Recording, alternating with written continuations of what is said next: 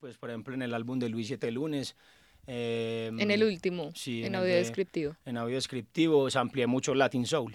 Sandro, eh, Leo Dan, mm, Paloma San Basilio, todo eso, que esa era la música que escuchaba mi viejo, pues de eso sí tengo vinilos aquí, la colección de mi papá, entonces de eso sí escarbo hay veces y, y hago la rutina eh, leal al rap que es escarbar del, del vinilo y no digital. Hay, hay gente que dice como, no, que, que, que el rap, que yo digital no sampleo. Se pierden las mierda, Eso es mierda, pues también, pues hoy en día tenemos que ser eh, recursivos. Si yo estoy aquí en el monte y no tengo cómo ir a una tienda, yo no me voy a quedar sin hacer música porque, ah, no, hasta que no vaya a una tienda de vinilos, entonces no hago música. No, obvio no. No me importa de dónde venga el audio, si es digital, si está malo el sonido, si me gusta el pedazo que quiero coger, lo cojo y lo convierto. Si tiene mal sonido, trato de mejorarlo. Si suena muy digital, trato de ponerle unos gallos y cositas que yo sé cómo va a ser para ensuciarlo y que quede más rústico y que no se sienta tan digital y hay que ser recursivos, marica, porque pues tenemos eh, este mundo digital que pues para mí es una chimba porque antes no tenías acceso a toda esa música, tenías que ir a buscarla y encontrarla. Ya hoy en día es más fácil encontrarla pues en un Spotify, en un YouTube. Como que abre las posibilidades a que uno pueda conocer música, porque sí, Spotify te muestra créditos, si es el artista está organizado, Spotify te muestra créditos de producción, de composición. Yo siempre que escucho algo que me gusta, quién hace esto, quién lo produjo, quién lo escribió, quién lo interpreta. Y ahí estás estudiando constantemente también. Entonces respeto mucho los que dicen que no, que el vinilo no más y ya. Pero yo no, yo no me quedo pues pegado por no tener un vinilo, por no tener una tienda donde ir a, hacer digging o, o a buscar material.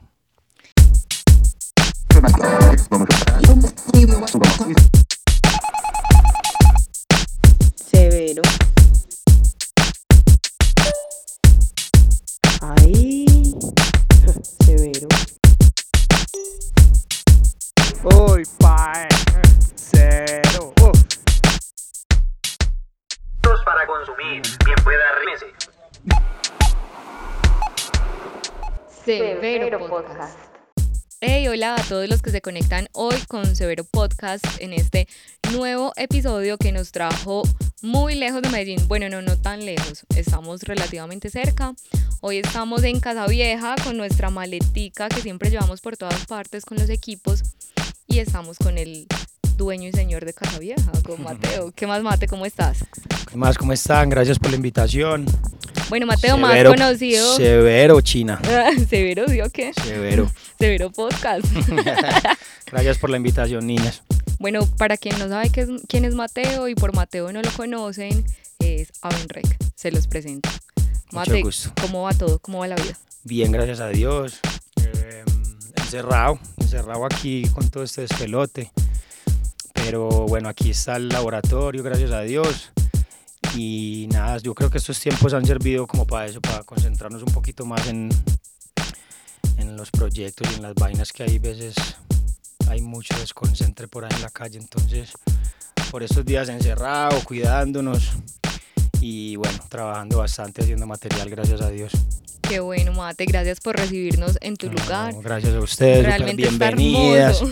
Súper bienvenidas, gracias a ustedes por, por el interés en el proyecto mío, por la invitación y bueno, a hablar aquí un ratico de los asuntos de Avenrec. Esa es la idea. Mate, bueno, contanos en qué estás ahora, empecemos como por el presente y nos vamos devolviendo.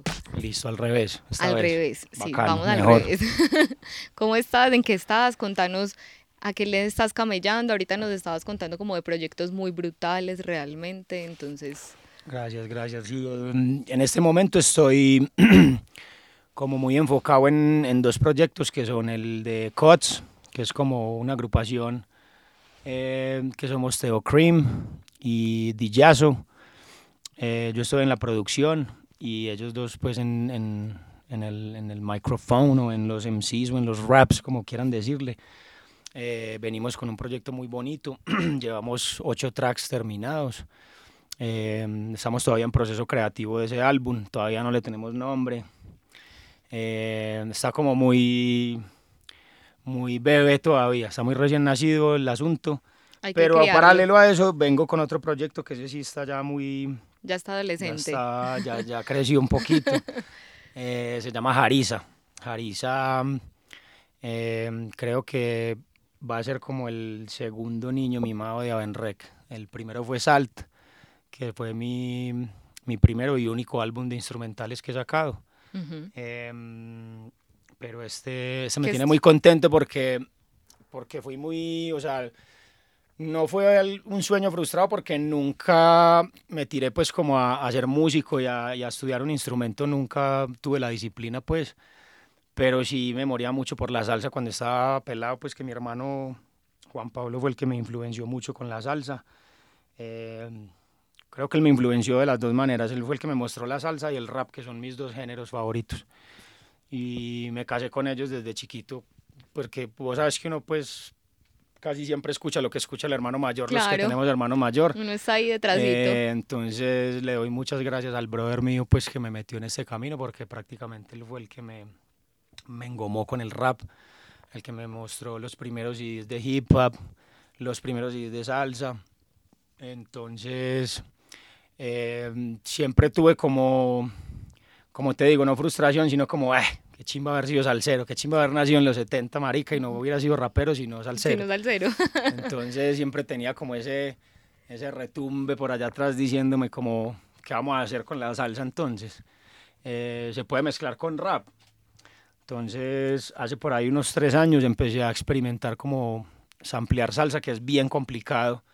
Porque por Porque lo es general, difícil. Por lo general tú en el rap, eso ha cambiado mucho pues, pero cuando estaba aprendiendo las bases y, y estaba dando mis primeros pasos en la producción, como que lo que tratas de buscar son pedazos de canciones que no tengan muchos elementos, ¿cierto? Ujú. Como para tú poder poner tu parte, ¿sí o qué? Para poder jugar con Entonces, ellos. supongamos, te pongo un ejemplo claro para que me entiendas. eh, la salsa casi nunca la han ampliado. creo que es por eso, porque tiene mucha percusión. Sí. Entonces, supongamos la salsa, los que sabemos de producción, como vamos a ampliar un tema de salsa, eh, lo más fácil, lo, lo que uno, lo que más se podía acomodar para ponerle a la producción era, supongamos, el tema del ratón de Cheo Feliciano, Ujú. que tiene el piano solo al principio. Como el intro de Está eso. limpio el piano solo. Sí. Entonces, hay varios raperos, inclusive eh, de Estados Unidos, que han ampliado el ratón, Ujú. eh, porque tiene el piano muy solo al principio, es unos acordes hermosos, pues, eh, el primer loop que hace eh, el piano en ese tema, y no tiene percusión y no tiene nada, entonces es muy fácil ampliarlo porque está muy limpio, entonces tú los amplias y le puedes meter todo lo tuyo encima. A jugar ahí. Entonces, eh, amplié tres, cuatro canciones más o menos que estaban así como limpias de percusión y de elementos al principio y me quedé ahí. Entonces yo era como, no, marica, eh, es muy difícil ampliar la salsa, o sea, no me da, no, pues la percusión no me deja ampliar, no me deja, el, el sampleo, lo que nosotros hacemos es chopear, que en español es como cortar, pues, Ujú. ¿cierto? En Sí, sí. pedacitos. Entonces, no me daba, yo pensaba que era como, no imposible, pero sí re difícil ampliar salsa y, y mezclarla con rap. Sí, Como ok, que tenía sonaba, te tener- sonaba rarito. Tenía ¿qué? que escuchar uno muchos temas y pillar mucho, revisar mucha salsa para encontrar solo el pianito como el del ratón de Ujú. Cheo. Y, y como que una vez dije como, no, marica, pues me va a tirar a- y es imposible, yo tengo que lograr esa vuelta, si tenga percusión o... eh, porque me encantan muchos temas clásicos. En este caso con Harisa, por ejemplo, eh, tú cuando sampleas rap tratas de ser caletero con el sample. Pues Ujú. que la gente no sepa de dónde salió. Sí, eso. Que ese es como el... el- Que se mantenga el misterio. Eso, el secreto bacano de la producción del rap. En este caso estoy haciendo todo lo contrario. Quiero es resaltar esos temas. Eh, un ejemplo claro de, de eso es, por ejemplo, Gambetta, el de Alcolíricos, lo que hace con los temas dicembrinos. Que él no está cale- caleteando el sample, sino yo, yo samplié a, a, a Icardi. Pillen como los amplié. Esta es mi versión del dicembrino y Icardi. Eso estoy haciendo con la salsa en este proyecto. Estoy cogiendo los temas de Héctor, de Willy Colón, de Cheo Feliciano, de Ismael Miranda, Oh, de mm, Ángel Canales, los clásicos más conocidos, tratando de ampliarlos. Entonces fue un reto muy bacano, muy bonito, porque lo que te estaba diciendo era, yo pensaba que era muy difícil ampliar en la parte que había percusión o en la parte que había vientos. Y, y bueno, una vez como le cogí el tiro, como decimos aquí en, en Medallo, le cogí el tiro a uno y dije, "Jue puta, sí se puede, Lo sí se hice". puede con percusión, tran. Y le fui cogiendo el tiro, y ya llevo más o menos tres años. Pues el primer beat de ese, de ese álbum lo hice hace tres años. Así que te Pero, gustó. pero, pero paré mucho por eso. Pues es, el, el- hice tres beats y, y paré porque no encontraba como más pedazos así solitos, como es lo que te estaba explicando. Y ya cuando logré ampliar con percusión, con los vientos, con todos los elementos que trae la salsa, ya sí dije, ah, no, marica, puedo, el, el tema Hay que, que pueda coger. Sí. Y empecé a coger los clásicos que me mostraba mi hermano cuando estaba pelado, eh, los más conocidos, y los he estado convirtiendo en rap. Eh, es un álbum que va a llevar 33 tracks, ya Mm. están listos, las bases pues. Eh, y bueno, unos amigos que me están ayudando con los audiovisuales del proyecto. Un saludo ahí a Jairo y, a- y al Santi, que me fueron los que me subieron la moral con el proyecto porque ellos fueron como los que, no, marica, tenés que sacar eso rápido, vamos a hacerle documental, estamos haciendo un documental del proyecto. Eh, soy muy afortunado de contar con un pana que es el director y el dueño de Latina Stereo. Bueno, el director no, el direc- la directora es Viviana en ese momento, el dueño Ujú. de Latina Stereo que se llama Caco. Eh, un saludo a Caco también si me está escuchando, si escucha esto algún día. A todos. Y él, él- a Caco le gustan mucho las fusiones y apoya mucho como proyectos que tengan que ver con salsa o con las fusiones de la salsa, Ujú. ¿cierto? Entonces llegué a Caco por medio de mi hermano, pues que mi hermano es el que es muy amigo de él. Y Caco me apoyó el proyecto con Latina Stereo y, y no, me puso pues como... Quería no quedarme, o sea, si le iba a hacer un tributo a la salsa, no quería quedarme con como con las bases mías y ya. Me parecía Ujú. como un poco egoísta. Y porque la salsa, hacerle un tributo a la salsa conlleva, para mí, lleva mucho, mucha responsabilidad. Sí, claro. Porque no soy músico, no toco ningún instrumento. Entonces, eh, yo dije, no, pues hay, que darle un, un valor agregado al proyecto. Invitemos salseros, invitemos músicos.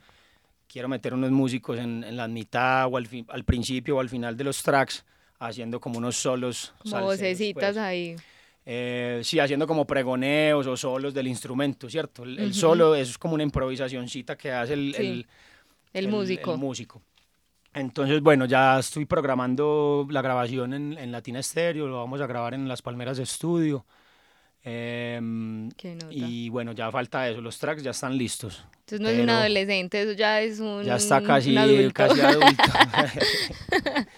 no, bueno, este proyecto viene cargado de mucha salsa y es, puedes como, puedes ver, puedes sentir la salsa y el rap sin separarlos.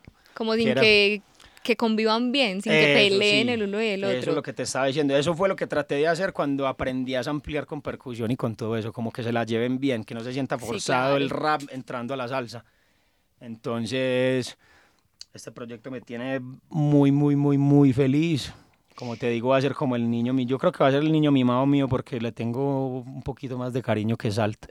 No sé si es porque uno siempre se enamora de todo lo último que va haciendo, pero, Puede. pero no, este, este álbum eh, ha llevado más trabajo que Sal, llevo más años tratando de, de, Ujú. de de perfeccionar el sampleo en la salsa y juntarlo con el rap. Como Tal vez dije. es que te ha exigido como un esfuerzo más Eso, grande sí. o qué. Me sacó de la zona de confort del rap, que yo ya lo sé hacer. Yo ya sé hacer un beat de rap eh, muy fácil. Pues Ah, no lo pues. digo fácil, sino como si tienes el sampler eh, perfecto y ya lo encontraste, ya de ahí para allá nosotros ya sabemos cómo es el mecanismo y el sistema para hacer un beat. Ujú. Entonces esto me sacó de la zona de confort de la producción, ¿cierto? Como me hizo tallar, marica, como a ver, ¿cómo va a hacer para ampliar eso? Tiene que aprender a ampliar con percusión, sin percusión, con vientos o sin vientos. Claro. Y bueno, me funcionó súper, súper, súper bien, súper chévere, muy contento, como te digo, y súper ansioso pues de mostrar este proyecto, pero todavía le falta cañaña, como decimos por aquí. Le falta grabar, editar los beats, hacer máster, todavía no he hecho nada de diseño gráfico. No, pero igual, Eh, pues desde que la base nombre. esté- eso, no, va para que sepan, pues, estén pendientes que Harisa... Pilas, pues. La misión es sacarlo este año. Si, si me rinde la grabación con los músicos y con todo, eh, la misión es que salga en diciembre, pues si Dios quiere. Apenas es, de mera diciembre, época. Para cerrar el año, sí. es. Mate, bueno, y aquí escuchándote como todo este proceso tan largo que te ha llevado como Jarisa, pues como que me surge una duda y es como, ¿cuál es tu proceso creativo? O sea, desde que concibís como la idea, ¿cómo te le dedicas? ¿Vos sos así como que tengas, digamos, una rutina? ¿O es como vas sintiendo? ¿O qué? O como, ah, parce, mira, esto tan chimbatrín. Y me senté en el estudio a, a darle. Yo creo que mm, me, me paseo por las dos opciones que me acabas de dar. Hay veces que mm, eh, a mí me gusta mucho, como estoy en un lugar campestre, me gusta mucho sembrar vegetales y sembrar mi comida, entonces como las primeras horas del día las dedico a eso. Ujú. Em, pero en ese momento siempre estoy escuchando música en el celular, en Spotify eh, o en YouTube y ahí es donde estoy como haciendo el digging o escarbando, como decimos nosotros, porque yo aquí en el monte no puedo irme para una tienda de vinilos, no las tengo cerca. Entonces el digging mío es digital. Em, ¿Y qué escuchás? ¿Qué escucha a Enrique mientras siembra su comida? Eh, escucho, últimamente he estado escuchando una vaina que me tiene enganchado, que mis amigos me han gozado por eso. ¿Qué? Se llaman corridos tumbados. Eso es como, son como la evolución de los corridos mexicanos antiguos, pero son unos pelados nuevos, son puros pelados jóvenes y son como muy rap. O sea, me parece que ellos conservaron las raíces de la música mexicana porque solo es como le- le- los corridos antiguos eran con banda completa, batería, Ujú. vientos, guitarras. Eh, ellos le quitaron como un montón de elementos y solo dejaron el bajo, el guitarrón y la guitarra acústica. Ujú. Y me los mostró un pana de Nueva York que vino a visitarme en noviembre y me enganchó, pero totalmente. O sea, unas Flechado. tienen unas líricas muy bacanas y tran. Hay gente que no le gusta, hay gente como que, uy, no, qué mañezada de música, pero a mí me parece una chimba los corridos tumbados. El que no haya escuchado los corridos tumbados, vaya pille.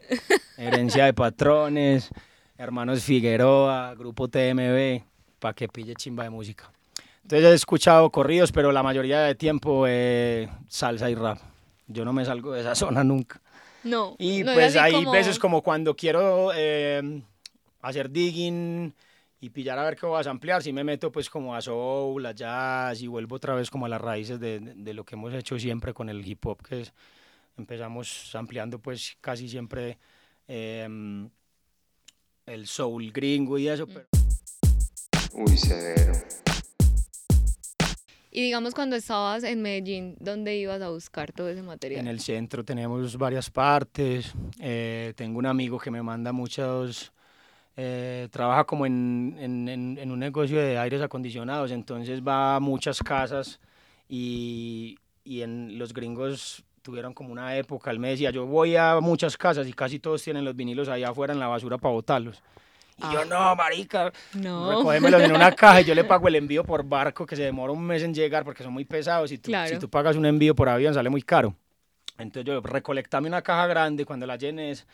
Me mandas. sí, si me la mandas y yo pago el envío por barco y se- así se demore un mes o dos, pero me llega. Ujú. Y bueno, por ese lado el amigo por muchos años me estuvo haciendo el favor de Y llegaban que- buenos todos. una música increíble porque en Nueva York, tú sabes pues que es como el centro del mundo, y Ujú. llegan rusos, llegan indios, llega, allá está la... la- Llega la- gente de todo el mundo. Allá está, sabes, como el vómito de razas de todo el mundo. Sí. Entonces, a él, él hay veces me mandaba cajas y llegaba música rusa, como baladas rusas, como la música para planchar rusa, Sí. eh, africana, marica. Hay veces llegaba mucha basura, como hay veces llegaban unos tesoros increíbles de allá, que eso ni por el berraco lo consigues aquí, pues, en una tienda de Mm. vinilos. Entonces, por ese lado me sirvió mucho, coleccioné muchos discos de los que él me mandó. Llegaban unos en muy buen estado, otros en mal estado. Pero eso es lo bonito de- de- del digging, como parcharse, desempolvar, ensuciarse los dedos. Eso te da hasta uñeros de, de, de, de tú mover los Del- discos, uf, terminas con claro. los dedos aporreados, hay veces, y desempolvar. Este me gustó, limpiémoslo, conservémoslo, pongámosle bolsita y para la colección. Entonces, Como que sigue siendo algo muy... a pues, mí me hace mucha falta. yo, no, yo, no, yo, yo, yo, como te digo, no me quedo ahí y soy recursivo, pero pues si uno tuviera una tienda, yo no, nunca, nunca haría digging digital si tuviera acceso. Claro. Nosotros aquí tenemos muy poca cultura para eso. En Nueva York, tú en Manhattan encuentras tiendas de vinilos súper fácil, marica, y hay por todo Manhattan, ¿cierto? Tiendas de segunda mano, tiendas de vinilos nuevos, eh, basements o sótanos llenos de tesoros y, y en la, iba, iba una en, en, en Brooklyn que se llama The Thing, como la cosa, y era como una tienda de ropa de segunda mano Sí. y el sótano era lleno de música. De música, uf. Pero así, pues, arrumada, sin género ni nada. Usted le tocaba Vaya, entrar allá a busque. empolvarse, a empolvarse. Yo a lo último me iba con tapabocas porque salíamos con las narices negras, marica, del polvero tan puta que había allá, pero unos tesoros increíbles también allá. Entonces, sí, si uno tuviera las tiendas aquí en Colombia a la mano sería una belleza, pero carecemos de eso durísimo. Sí. Para esa cosa, digamos, para esas y otras cosas, es mejor tener amigos definitivamente que la ayuda.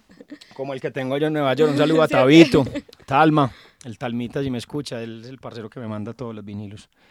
Mate, bueno, y volvamos, digamos ya, devolvámonos, vámonos para cuando empezaste. ¿Cómo decidiste dedicarte a la música? O sea, ¿en qué momento de tu vida vos te sentaste y dijiste, no, parce, sabe que lo mío está en la música? Fin. Bueno, como te conté, mi hermano fue el que me influenció.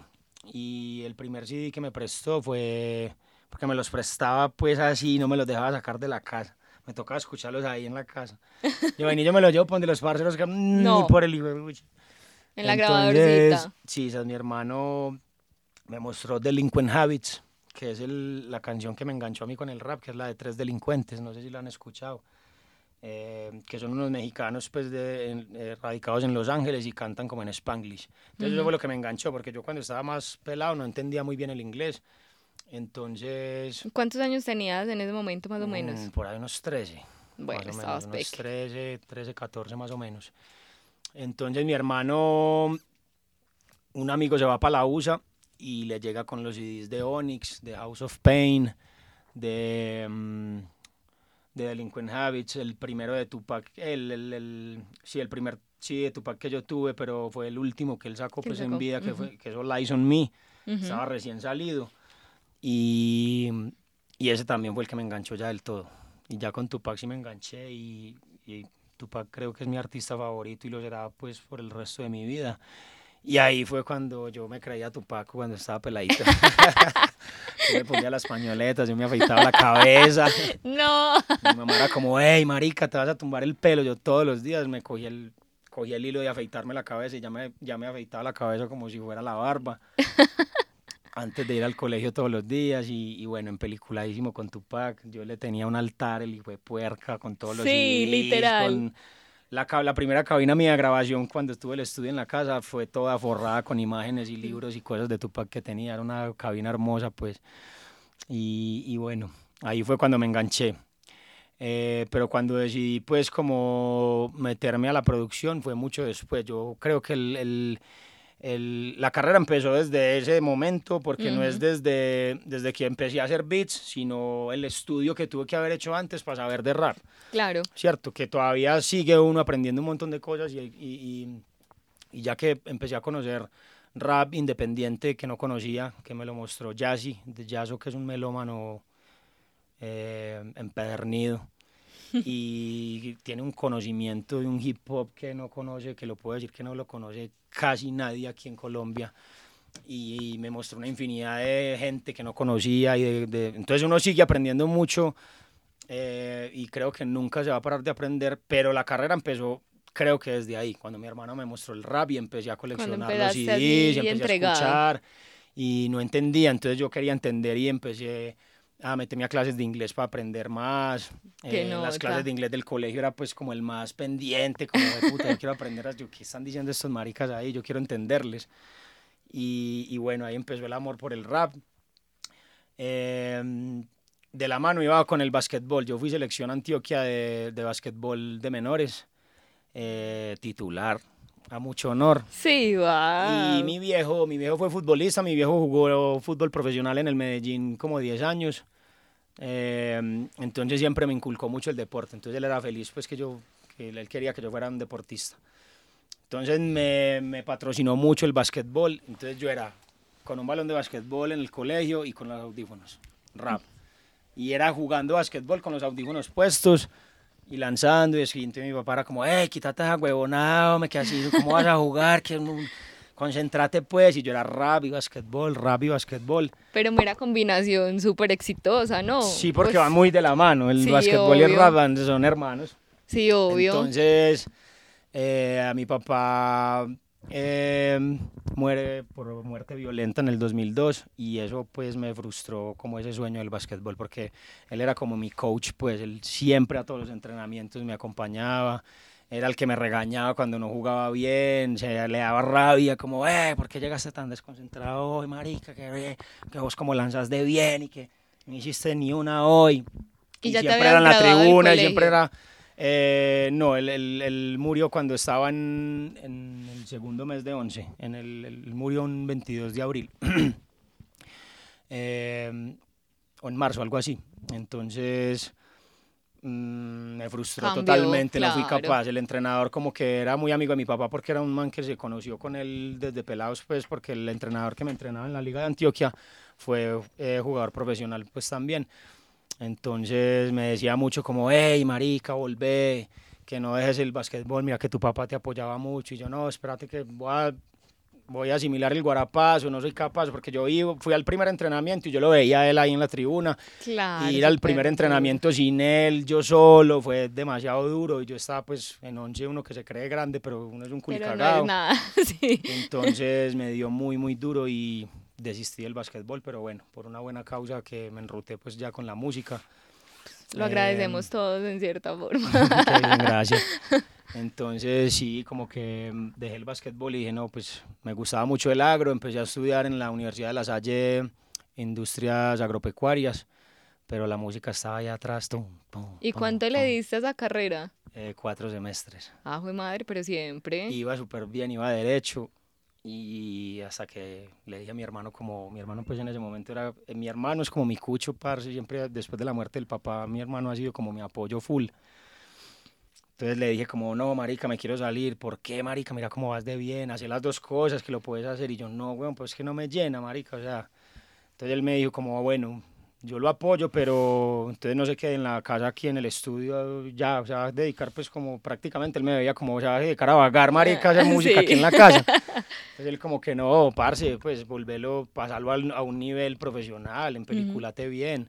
En ese momento aquí no habían escuelas de música. Apenas había una que estaba empezando, que fue donde me gradué, eh, pero estaba muy, muy recién eh, creada la escuela, ujú. entonces no, no tuvimos como acceso a unos estudios muy bacanos, porque hoy en día visité la escuela y está increíble. pues, Brutal, ya con estudios montadísima. montadísimos, pues una chimba. Pero sí, sí tuve unos, unos docentes muy, muy calidosos, que me enseñaron mucho, que aprendí mucho de ellos con los pocos recursos que teníamos ahí en la escuela. Eh, mi hermano fue el que me dijo, métase a estudiar y, en películas y gradúese como un productor o como un ingeniero, no sé cómo se llame eso, pero vuélvase un profesional.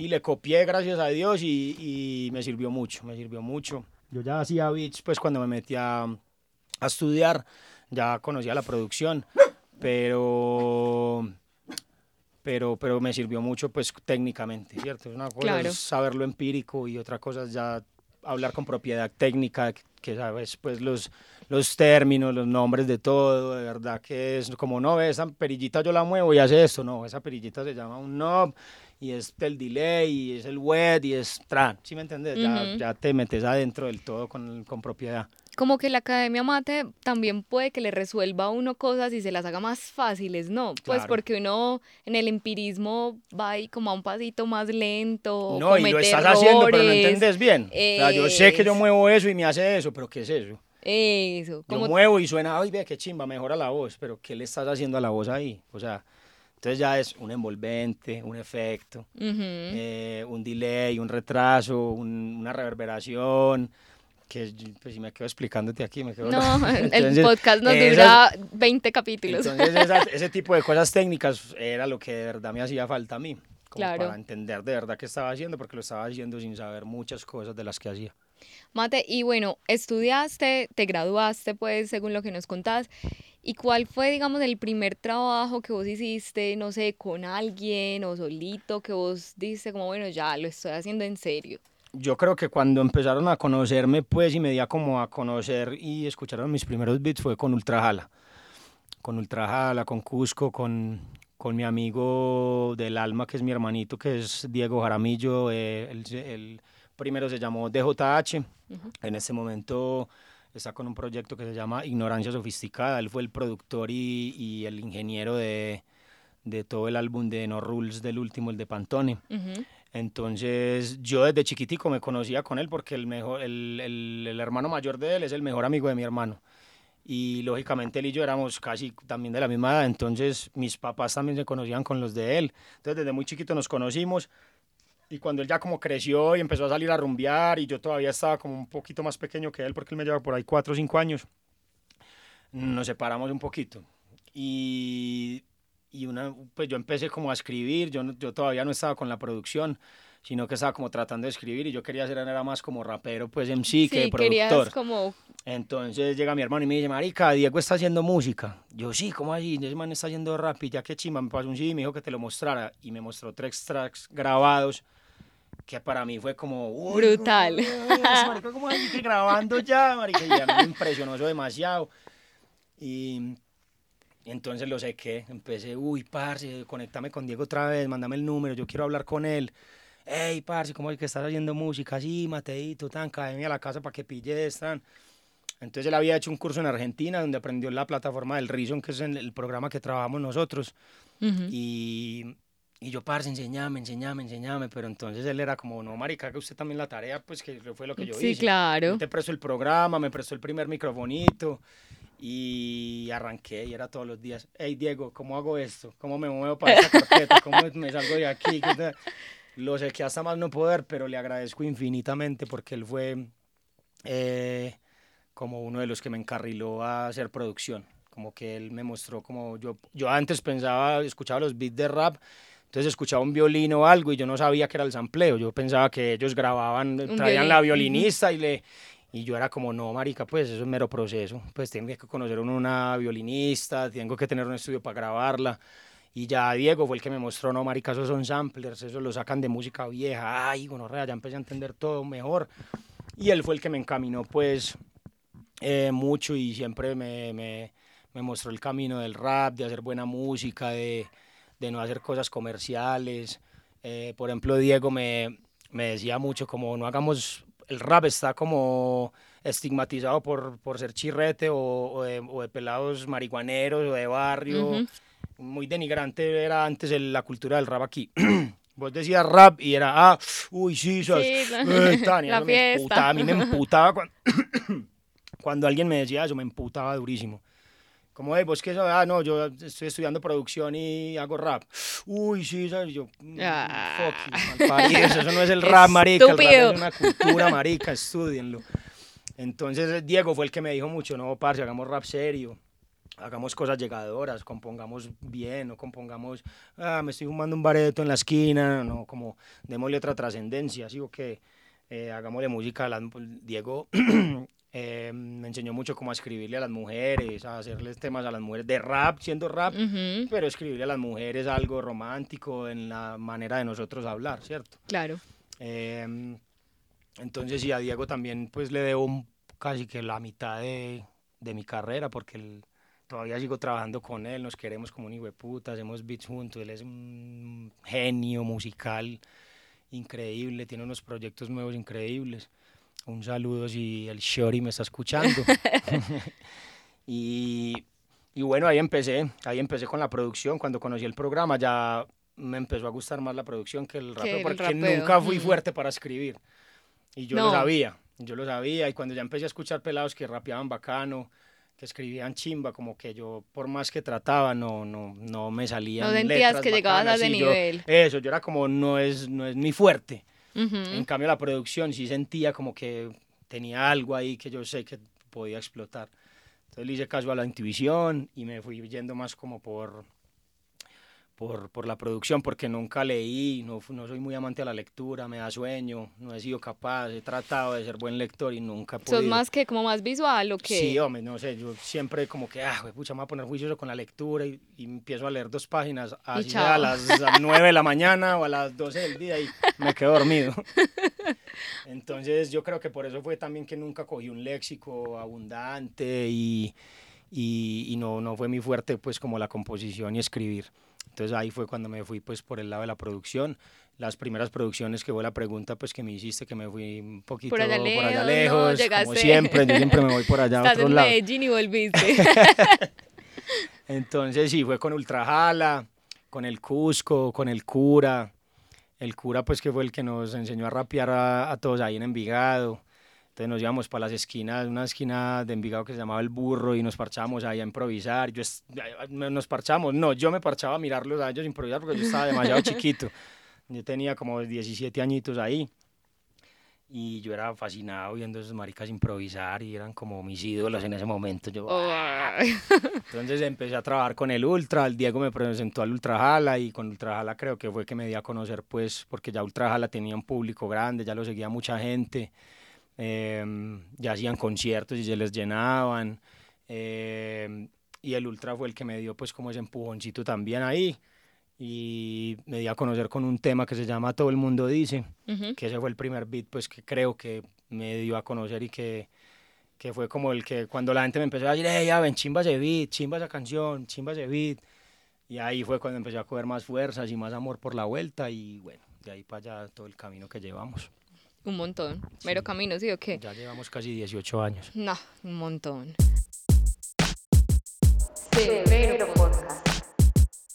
Mate, vos, digamos, en toda tu experiencia que has tenido con tantos raperos, con todos con sus estilos distintos, porque, pues, digamos, aunque el género es el mismo, no todos lo hacen igual, ¿cierto? Claro, sí. Uno tiene siempre como su toquecito. ¿Vos qué crees que es indispensable para que, pues, como que un tema se vuelva así un palo y la rompa? O sea, ¿es como todo o es más la letra o es más el beat o es qué? ¿Vos qué crees que puede bueno, ser? yo te voy a cambiar un poquito la pregunta que me estás haciendo Ay, ay, como para acomodarla a la respuesta que te quiero dar. Oh my God, bueno, porque hágale. porque es, es- es una chimba de pregunta la que me estás haciendo.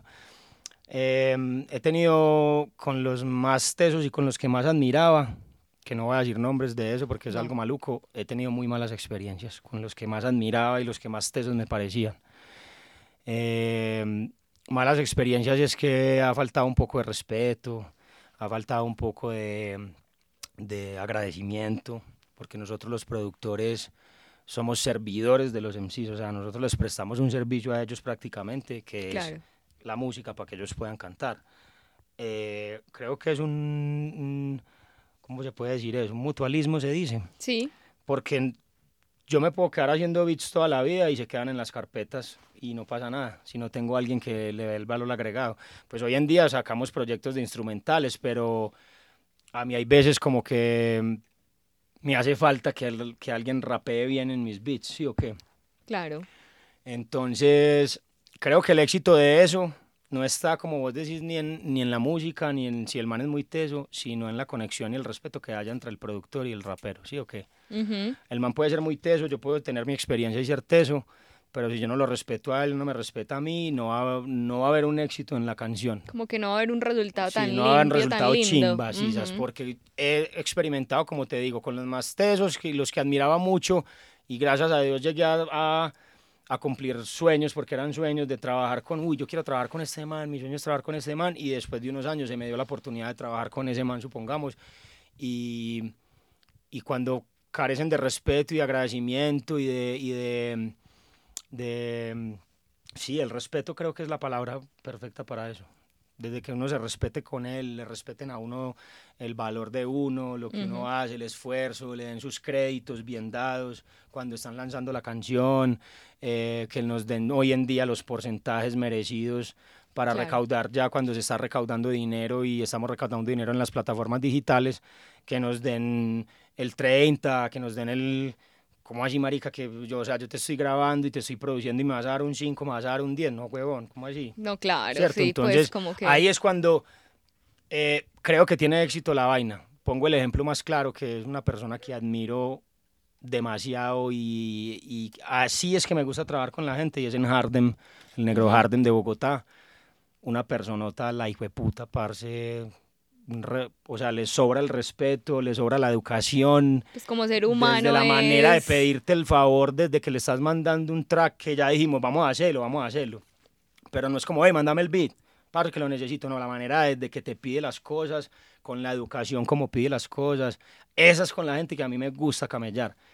Y el negro Hardem es demasiado teso, pues, pero si a mí me Lo llega una es. persona que no es tan tesa, supongamos como el negro y no tiene tanto skills y tanto eh, recorrido y, y experiencia, prefiero que no, que, que no sea tan teso, pero que por lo menos haya ese respeto y prefiero trabajar ya hoy en día con gente así, a que sea un teso, el berraco y un reconocido y un famoso y no me pida ni el favor, huevón, de que le mande el beat. No, pues no, con ese tipo de gente no me gusta trabajar ya.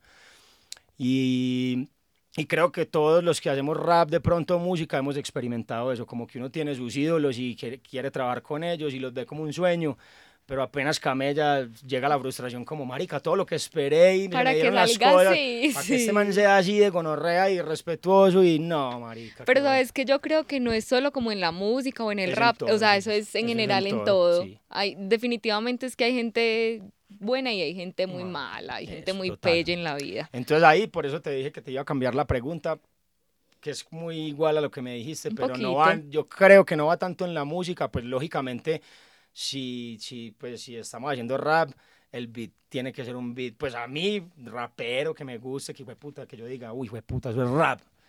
Y que el man rapee bacano también, lógicamente. Pero ya como en un trasfondo de la vuelta, es lo que te digo. Prefiero es antes de que sea teso y de que tenga temas chimbas y, pega, y pegones y sea famoso, reconocido, tenga reproducciones. El respeto primero, parce, con el que Claro. te trate el man y el valor que le dé a tu producción. Como que te valore de verdad lo que estás haciendo, porque yo le pongo, marica, el, el 200% de mi amor y de alma a mis beats, a mi rap y a mi música.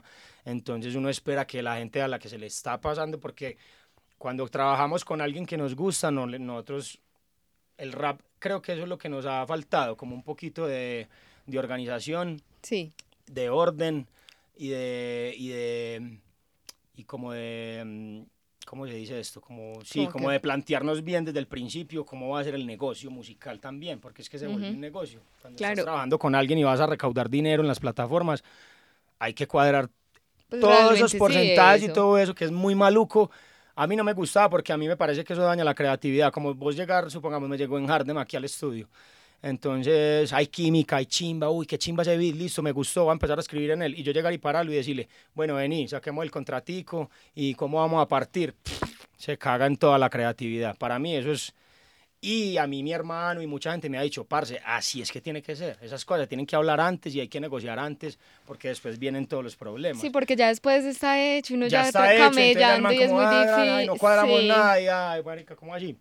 Que me ha pasado con mucha gente. Claro. Y he peleado con muchos artistas y me he dejado de hablar con artistas por eso, que lastimosamente es triste eso, pero, pero marica, sí, pues hay que hacerse valorar y hay que hacerse respetar. Entonces, em, creo que sí, creo que... em, Que la respuesta va más en ese lado, En como ese más lado. hacia el respeto.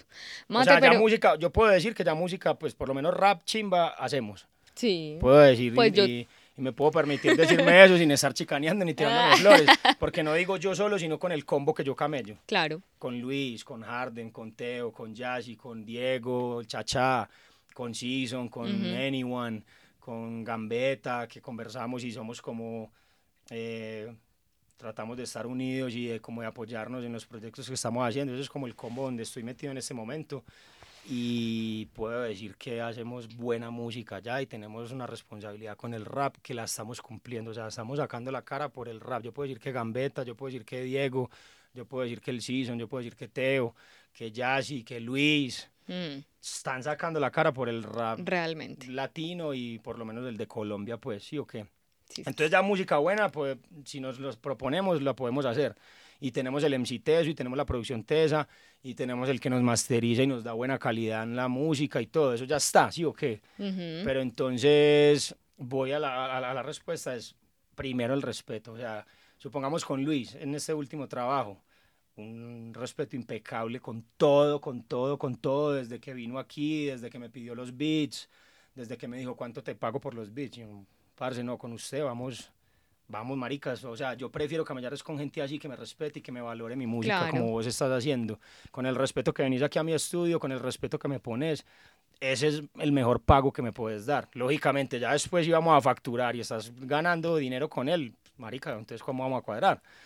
Y entonces con Luis, por ejemplo, hubo un respeto desde el principio hasta el final del álbum, donde me sentí lo más cómodo del mundo, no tuve ningún roce. Eso es con la gente que uno le gusta ya como camellar hoy en día. Y uno, como dice el dicho, aprendes a las patadas, ¿sí o qué? Sí, Entonces, lastimosamente. aprende- aprendes con alguien que le haga la cagada, con alguien que lo hizo llorar de la rabia, con alguien que le robó porcentajes, con alguien... Y aprendemos es así. Si no nos metemos con ese tipo de personas también, nunca vamos a aprender de eso.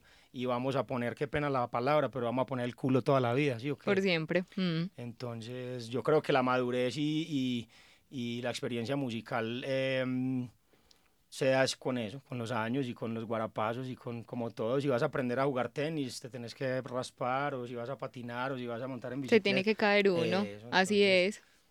Esa es como la nota con la que estoy hoy en día, como con el tipo de personas con los que me gusta trabajar. Mate, bueno, ya vamos a ir terminando. Tengo una última pregunta antes de una cosita con la que siempre cerramos. ¿Tenés un tema, bueno, aparte pues del que estás haciendo, de tu disco que estás sacando últimamente, pero así un tema, un álbum, un, un beat, una pista, no sé, o, o algo así que vos digas, Favorito. sí, jueputa, es que lo amo, es el bebé, lo crié, lo, lo alimenté. Es bien difícil porque, como te digo, uno, por ejemplo, cuando salió el CD de Lucho hace tres meses, fue en diciembre Sí, fue que ajá. Estaba enamorado de esos temas, eran unos bebés, yo era como, rea, ¿cuándo va a salir eso, Lucho? Y puta, no veo la hora, marica, de que lancemos eso. Eh, me pasó después con el de Harden, que el de Harden salió después Ujú. también, pero por ejemplo, de lo último que he sacado, que, mm, que me enamore y que lo escuche y diga, "Hue puta, eso me mueve las fibras, es el tema que hice con Harden y Ed- Edson Belandia, que se llama Inmune. Ujú. Ese tema para mí tiene un valor bien, bien, bien y puta de fuerte.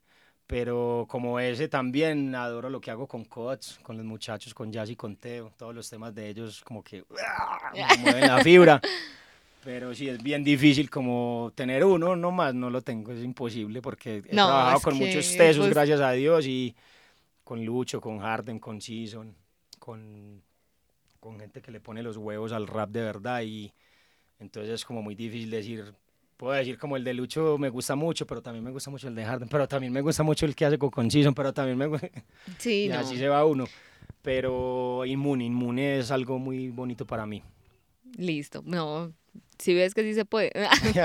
Mentiras, no, y es que también pues me imagino que uno se enamora como de todo lo que está haciendo en el proceso, es que también los procesos hacen que uno se enamore de las cosas, no solo el resultado pues realmente. Eso, ¿no? Y mira que en, el- en esto, en esto pasa eh, lo que le pasa a la humanidad, que nunca nos llena del todo, pues, o sea, No siempre quiere tenemos algo, más y queremos mm. más. Yo cuando saqué Sal decía como, ese es mi mimado de la vida. Ya estoy en Jarisa y ya estoy diciendo, ese es el mimado de la vida. Pero sal, pues sí es Entonces, muy yo bueno. creo que es ¿no? eso. Pero a mí me parece algo que de pronto eso puede parecerle a la gente eh, negativo, pero a mí me parece positivo porque en el medio musical y creería que en, en muchos campos aplica que si te quedas ahí como, ah, ya saqué sal, entonces ya, ya soy un teso y ya me quedé ahí, una chimba de álbum y es mi mimado. Si nos quedamos ahí, no, no evolucionamos. ¿sí? Sí, Entonces esa hambre de querer tener otro bebé mimado y querer sacar otro álbum es lo que de pronto nos hace más tesos. obvio. Pues hace- mira, por ejemplo, con este te retó a hacer Eso, cosas totalmente tallamos a nuevas. hacer cosas distintas, claro. a hacer cosas nuevas y creo que, que eso es un- una parte positiva uno tener esa hambre de... Cuando uno, De donde uno pierda esa hambre, está llevado de él, Sí. hijo de puerca, como decimos por aquí en Medellín. también. Definitivamente. Mate, bueno, terminamos. Nosotros siempre terminamos con una cosita y es eh, un top 5, ¿cierto? Pero nos gusta hacerlo realmente como de gente local. O sea, y vos la vas a tener facilísima porque trabajas con gente local. Otra, otra selección difícil. No, pero sí, pues porque realmente uno siempre se va como muy para afuera. Entonces queremos es como resaltar lo que hay acá, lo que tenemos, con lo que trabajamos. y Ese que top es- 5 es que tracks que me gusten, ¿no? No, personas, gente creativa. Pueden ser MCs, pueden ser productores, incluso pueden ser fotógrafos, audiovisuales, diseñadores, marcas, no sé. Que vos digas, parce, la rompe, pues me, me parece brutal lo que hace. Difícil, pero no tan difícil. A ver, yo veo mm, tres segundos de, de ver. pensamiento. No, yo creo que de los primeros que puedo poner ahí es al negro, negro Harden. Top 5 va fijo el negro. Eh, mm, como para salirme del rap un poquito, Mao, que es el que tomó la foto del álbum de Salt. Es un man que es un fotógrafo, el hijo de puta, y no se la cree, y dice que él no es fotógrafo, pero es un fotógrafo el hijo de puta, y nunca se ha atrevido como a mostrar sus fotos y todo Nah, pero él me ha ayudado exagerado con todos mis diseños y con, con mis vainas y me muero por la fotografía de Mao. Es, Maito está en el top 5 ahí. listo. Eh, pucha, Faltan tres. qué montón. Eh, Diego, tengo que meter a Diego, que en este momento está haciendo el chachá, que es el que les digo, Ignorancia. Sofisticada, que fue el que me metió en la vuelta. Está haciendo unos proyectos de trip hop en este momento azarosísimos. O sea, musicalmente es un hijo de puta genio y está en mi top 5 ahí refijo, el chachá. Mm, Dos, faltan dos. ¿Quién más, marica? ¿Quién más puedo decir ahí? Em, no, Rules me parece que la parte durísimo porque son tienen un juego de palabras y unos punchlines muy hueputas. Y lo que rescato de pronto de No Rules no es tanto, pues el rap que es una chimba, pero como Sí, yo lo hago con ellos y eso, eh, trasciende más como el amor que les tengo por, por ejemplo, al Season, que el Season me enseña mucho de... El Season es muy juicioso escuchando lo que está saliendo nuevo. Yo por, por, por producir y por estar metido en el estudio perdí la disciplina de seguir escuchando música nueva, de cuál es el artista de rap nuevo bacano, los videos chimbas que están haciendo y el Season es, ya escuchaste eso, ya pillaste eso, ya pillaste... Mandame, entregado. mandame, mandame, mandame, mandame. Y el Season me nutre mucho en esa parte. Entonces, aparte del, de su rap, como personas, el Godie y el Season están también en mi top, ahí en el top 5. Por lo que han hecho, por lo que lograron con Pantone. Pantone para mí es un álbum impecable, marica, desde los beats, desde la mezcla, desde los raps. Un álbum que no tiene track malo para mí. No, Entonces, sí, mis créditos ahí para los muchachos de No Rules. realmente. Y el último. Eh, ¿Quién más? Ay, güey. No, mi top, los muchachos. Que es como que los pongo de últimos porque los tengo ahí a la mano siempre y están conmigo. Eh, Jazzy, Teo. Cream, que es mi combo, que es mi grupo, que somos Cots. Y yo los beats, los primer, a los primeros que se los muestro es o al Season, o al Chacha, o a estos maricas de, de Teo y el, y el Jazzy. Primero siempre a Teo y a Jazzy pues les mando.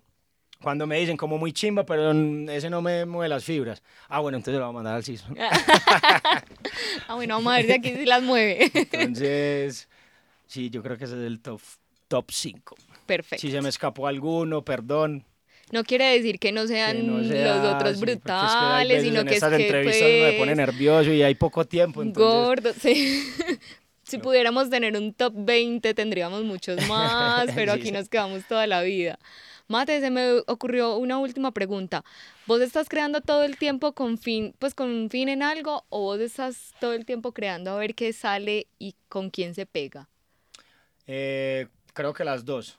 Yo, yo, yo manejo los dos campos. Como hay veces, como te digo, uno lo planea, como estoy en la huerta, estoy escuchando el celular y... Uy, marica, qué sampler. Eso voy a terminar, me baño, me limpio, prendo la nave y voy a ampliar este. Entonces ya es como pre- predeterminado el asunto. Ujú. ¿sí o qué? Hay veces que uno se sienta y voy a ver qué hago.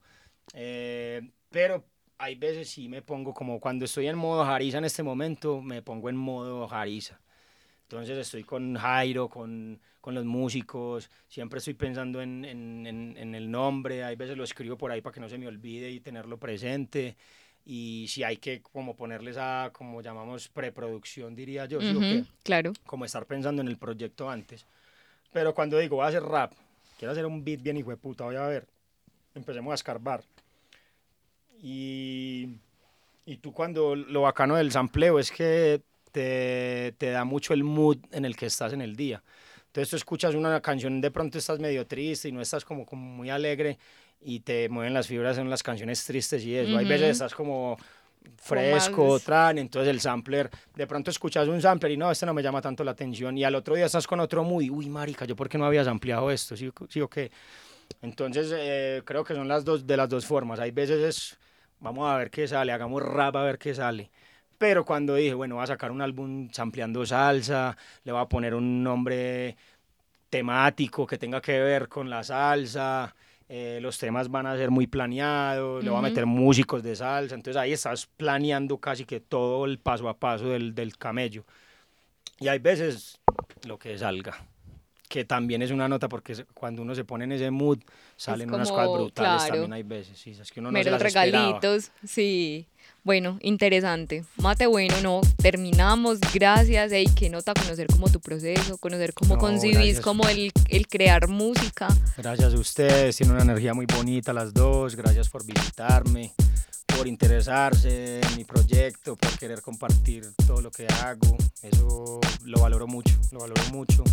Como te digo, así eh, prefiero estar con gente así con buena energía y que no sea un podcast famosísimo sí. eh, una, Pero una aburrido. famosísima y que llegue con una energía bien pelle, igualito. Bien aburrido. Entonces, a ustedes les debo pues un agradecimiento bacano eh, porque cada granito de estos eh, ayuda a que nos conozcan otras personas, eh, los fans de ustedes que no son fans míos llegan a mí, me conocen, pueden conocer mi proyecto, entonces creo que estas oportunidades, para mí este, este tipo de, de- de entrevistas y de cosas eh, son oportunidades para, para darse a conocer, que, que te llamen sin vos decir, sin vos buscar eso, porque muchos de los artistas tienen un manager o algo y, hey, venga que es que vamos a tocar puertas en RCN y tocas como. Como estar mamárselos, qué pena la palabra. Eh, aquí podemos ser libres de expresión, Total. entonces a mamárselo a alguien para que lo entreviste a uno, no, bonito es que te busquen y que, se- que hayan personas como ustedes con la energía tan linda que tienen y se interesen en el proyecto de uno y lo quieran compartir con la gente. Como un interés genuino, Eso pues. para mí no tiene precio, Nada, no qué tiene precio lindo. ni monetario ni, ni un valor como, es más como el, el valor sentimental que tiene ese tipo de cosas y soy muy agradecido con eso, entonces Dios me las bendiga. Las Lindo. quiero un montón. Qué Les deseo lindo, muchos éxitos en, en, este podcast con los otros proyectos que siguen. Ay, no, mate, muchas Me vuelven a gracias, qué invitar después. Obvio, sí. Si algo volvemos y hacemos uno cuando Podemos. saquemos Harisa. Sí, Para que uff, será ya bien el álbum y nos enfoquemos solamente en hablar de Harisa. Y de ese proceso tan brutal que lleva, que no es solo el álbum, sino también Hablar del esta- documental que con estamos la tina, haciendo. con el documental, no, claro, hay muchísimo que hablar. Y también podemos hablar de los perros que tenés un montón, que casi no nos dejan camellar que aquí. están todos aquí encima. no, Mate, un abracito, muchas gracias y gracias a todos los que se conectaron hoy, gracias por escucharnos, ojalá hayan llegado hasta este punto y se lo hayan sollado y hayan aprendido pues de Mateo, de, de su forma de hacer música, de su experiencia, de, de cómo concibe también la vida, porque realmente todo estuvo bien bonito. Gracias, gracias, abracito, niñas, mate. Gracias a ustedes. Como les digo, súper agradecido de que me hayan visitado y de, y de abrirme el espacio. No, Muchas bendiciones y éxitos. lo mismo para ti y Bueno, lo gracias mismo para a todos. todos. los oyentes. Eso. quiere un montón. Besitos. red, les manda rap como un berraco y bueno, pendientes de Jarisa, que es lo que viene con candela. Pilas pues. Chao pues, nos escuchamos después. Chao, Bye. bendiciones.